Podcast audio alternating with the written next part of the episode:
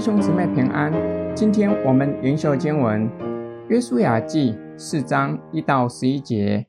国民竟都过了约旦河，耶和华就对约书亚说：“你从民中要拣选十二个人，每次派一人，吩咐他们说：你们从这里，从约旦河中祭司脚站定的地方，取十二块石头带过去，放在你们今夜要住宿的地方。”于是约书亚将他从以色列人中所预备的那十二个人，每支派一人都招了来，对他们说：“你们下约旦河中，过到耶和华你们神的约柜前头，按着以色列人十二支派的数目，每人取一块石头扛在肩上。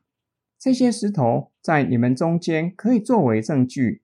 日后你们的子孙问你们说：这些石头是什么意思？”你们就对他们说：“这些因为约旦河的水在耶和华的约柜前断绝，约柜过约旦河的时候，约旦河的水就断绝了。这些石头要作为以色列人永远的纪念。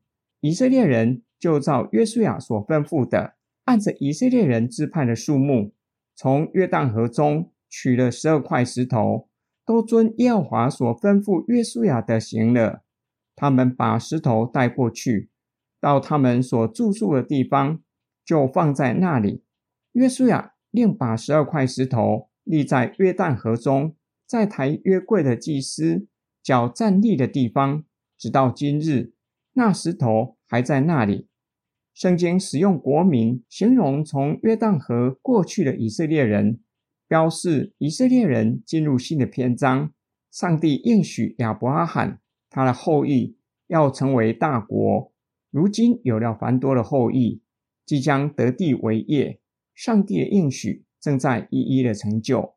国民竟都过了约旦河，上主吩咐约书亚，每次派拣选一位代表，从约旦河中祭司脚站定的地方，每次派各取一块石头，共十二块，作为日后在以色列人中间的证据。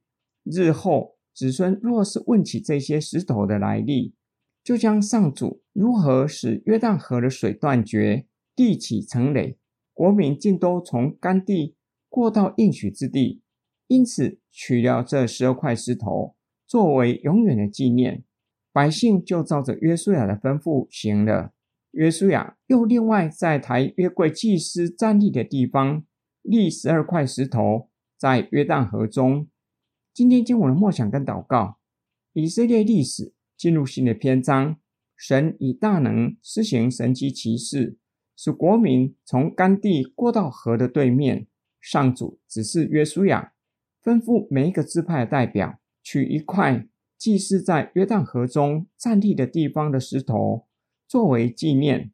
日后子孙若是问起这些石头的来历和意义，可以教导他们纪念上主。如何使祖先从干地过到应许之地？这个指示是给十二支派的。即使有两个半支派在约旦河东定居，他们依然是以色列群体中的成员，要纪念上主的作为。上帝的命令是给每一位属神的国民。我们虽然领受不同的恩赐，但是不能说我们没有关怀的恩赐，就不去关怀弟兄姐妹。传福音更是如此，传福音是主基督亲自颁布的大使命，是给每一位基督徒的。教会和个别的基督徒以什么作为纪念，使我们和后代子孙时常纪念上主和他的作为。洗礼和圣餐礼是教会和个别基督徒纪念主基督的具体行动。每次领圣餐，总是叫我们纪念。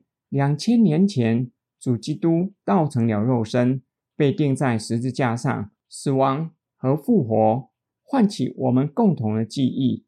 我们一起来祷告，爱我们的天父上帝，求你帮助我们，叫我们时常纪念你和你的作为，好叫我们一生都走在正确的道路，并且让我们能够刚强壮胆，持守信仰到底，因为有你与我们同在。